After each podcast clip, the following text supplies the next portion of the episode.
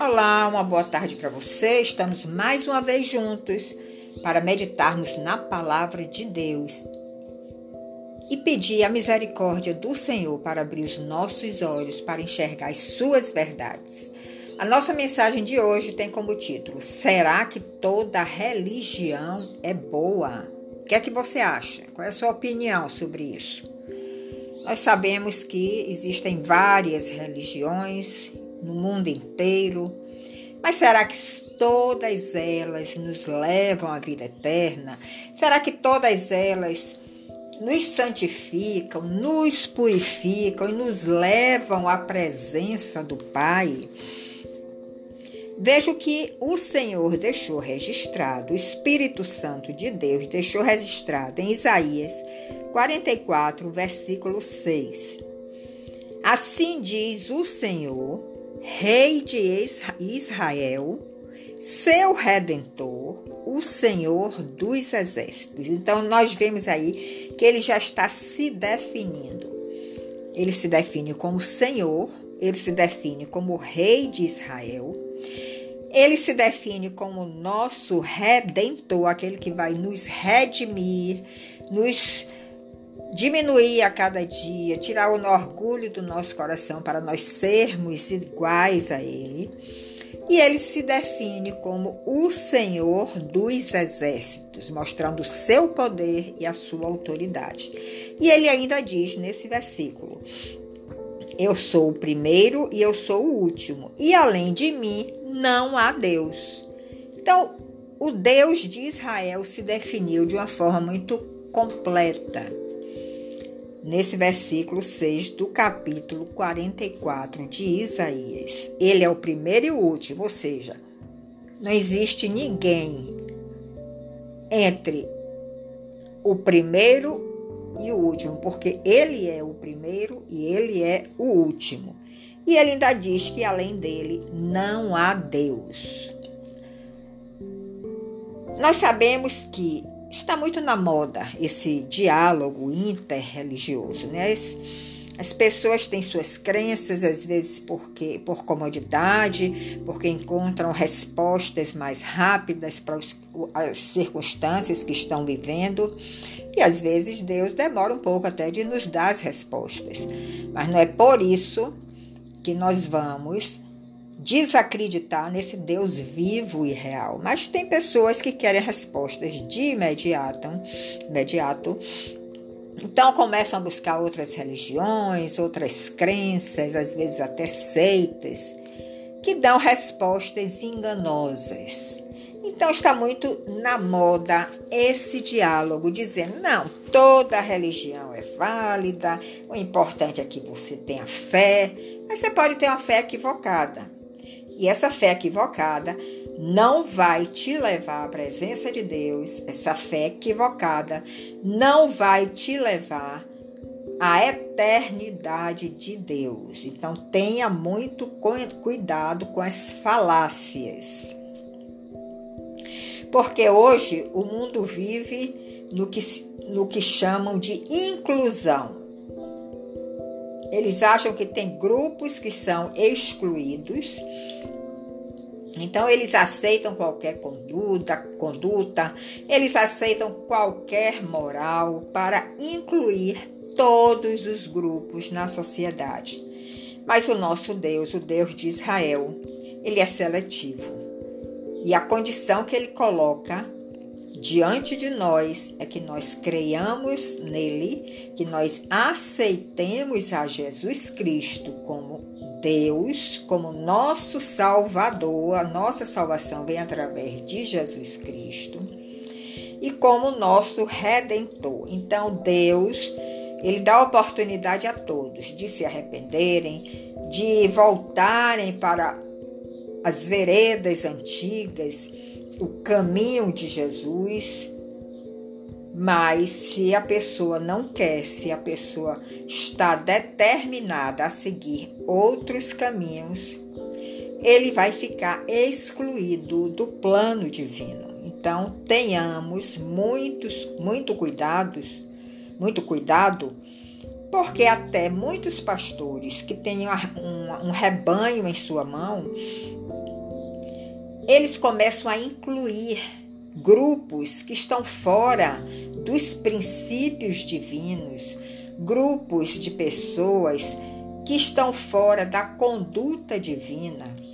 E muitos pastores, em nome do amor, começam a aceitar todas as coisas e acabam caindo numa perigosa teia do ecumenismo. O ecumenismo não é de Deus, o ecumenismo não tem base bíblica e quando nós estudamos a Bíblia, nós vemos que Deus sempre condenou qualquer idolatria. Idolatrar outros deuses está fora do plano divino. Só devemos adorar o Deus de Israel, porque a salvação vem dele. Então, nós precisamos afirmar que não existe uma unidade espiritual fora da verdade. Assim como não há luz, assim como não há luz naqueles que não querem seguir a Jesus, eles não recebem essa luz divina. E a luz e a treva nunca podem coexistir, nunca podem andar juntas. Então, não podemos ser um com aqueles grupos que estão fora da verdade bíblica, que está relatada na Bíblia e que, se você ler e pedir a unção do Espírito Santo, ele, ele vai lhe dar olhos abertos para você enxergar esta verdade absoluta. Enxergar e ter experiências com esse Deus absoluto, que é o Deus de Israel. Então nós não podemos ser um com aqueles que negam a salvação pela graça em Jesus Cristo. Não podemos ter unidade com as pessoas que negam a Jesus Cristo, que não reconhecem Ele como o próprio Deus e que a salvação vem através dele. Mas se você tem alguém ao seu redor que está trilhando este caminho do ecumenismo, que está seguindo outras crenças, outras seitas que não têm ao Deus de Israel como Deus absoluto e verdadeiro, você deve se esforçar para abrir os olhos dessa pessoa que está andando por um caminho largo.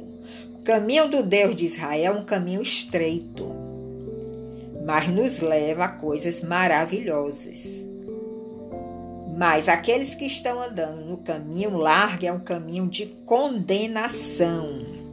E nós, essas pessoas estão ao nosso redor, fazem parte da nossa convivência, você deve pedir a graça do Senhor, a sabedoria do Senhor, para tirar essas pessoas desse caminho de morte. Essa atitude de darmos as mãos a todas as religiões, numa espécie de convivência harmoniosa, acreditando que toda religião é boa e que nos leva a Deus, é uma falácia, é uma mentira. Isso é uma artimanha do diabo para que você tire os seus olhos da verdadeira religião do verdadeiro Deus, que é o Deus de Israel. Ele vai te mostrar um caminho que muitas vezes tem até algumas semelhanças, mas ele vai desviar o seu foco, ele vai tirar o seu foco de Jesus e você vai acabar trilhando o caminho da morte e não o caminho da vida eterna. Então, tenha cuidado, porque Satanás é o pai da mentira. A Bíblia define ele desta forma.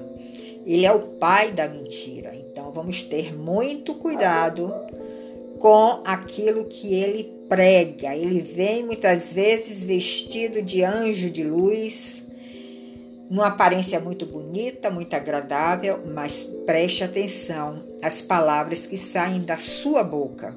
Se ele está, se ele está lhe direcionando para Cristo ou se ele está querendo lhe confundir e desviar o seu foco, tirando o seu foco de Cristo Jesus. O apóstolo Paulo, ele define muito bem nas suas epístolas que toda religião é vã, ou seja, não vale nada, toda religião é vã, a não ser que pregue a Cristo e este crucificado. Foi esse o evangelho que o apóstolo Paulo pregou. Foi esse evangelho que o apóstolo Paulo nos ensina a pregar. O evangelho da cruz, da cruz de Cristo. Porque senão a nossa religião se torna vã. Então deixemos esse discurso falacioso de amor a todos e amemos de verdade as pessoas de todas as religiões, pregando a elas com senso de urgência e espírito de mansidão, isso é importante, você tem que ter mansidão para levar o evangelho àqueles que estão perdidos. E leve sempre o evangelho que exige arrependimento arrependimento daquele caminho que ele está andando, arrependimento daquela trilha, daquela direção que ele está tomando. Tem, ele tem que receber o espírito de arrependimento, os olhos abertos, para reconhecer que este caminho não é o caminho de Deus e retornar, dar um giro de 180 graus e retornar para os caminhos que Jesus abriu, que nos leva à salvação, e esse caminho foi aberto com um sacrifício muito grande da sua pessoa, ele se entregou totalmente, cumpriu o propósito do Pai para abrir este caminho da salvação. E esse caminho é o que oferece a vida eterna. Então, há muitas pessoas que estão sinceramente enganadas. Não há outro Deus senão o Senhor Jesus Cristo. Não há outro Deus senão o Deus de Israel. Não há outro redentor senão Jesus. É Ele que vai nos redimir a cada dia daquilo que somos, porque nós somos pessoas com ego adâmico, com natureza adâmica, herdamos o orgulho, a soberba, a autossuficiência a independência nós precisamos criar essa interdependência com Jesus para receber dele o seu favor, a sua misericórdia, para tomarmos as decisões corretas na nossa vida e trilharmos este caminho da salvação. E tem mais uma coisa que eu quero te falar: não há outro consolador senão o Espírito Santo. O Espírito Santo é aquele que vem te consola naqueles momentos de angústia, naqueles momentos inesperados, nas tempestades que vêm sobre a nossa vida. É Ele, o Espírito Santo, que é o nosso consolador. Quando você estiver nessa situação, Busque antes de qualquer pessoa, busque o Espírito Santo e você vai sentir a presença dele sobre você e vai sentir o seu consolo. E não há outro meio de salvação senão pela graça, mediante a fé. Ou seja, a salvação é uma graça divina, é um favor divino. Nós não alcançamos a salvação por méritos nossos, mas pela graça divina, pelo favor divino. E nós temos que ter esta fé gerada no nosso coração para receber esta graça e, e, crer que Jesus Cristo é o nosso Salvador e Redentor. Essa mensagem eu quero te deixar nesta tarde para você meditar nesta semana. Continue meditando na palavra de Deus. Vamos meditar juntos na palavra de Deus, porque eu quero lhe ajudar a você encontrar esse caminho da salvação, esse caminho da vida eterna em Cristo Jesus. Uma boa tarde para você, uma boa semana para você, cheia de bênçãos. Que o Senhor lhe visite, que gere uma fé inabalável no seu coração. E em outro momento nós nos encontraremos. Até lá!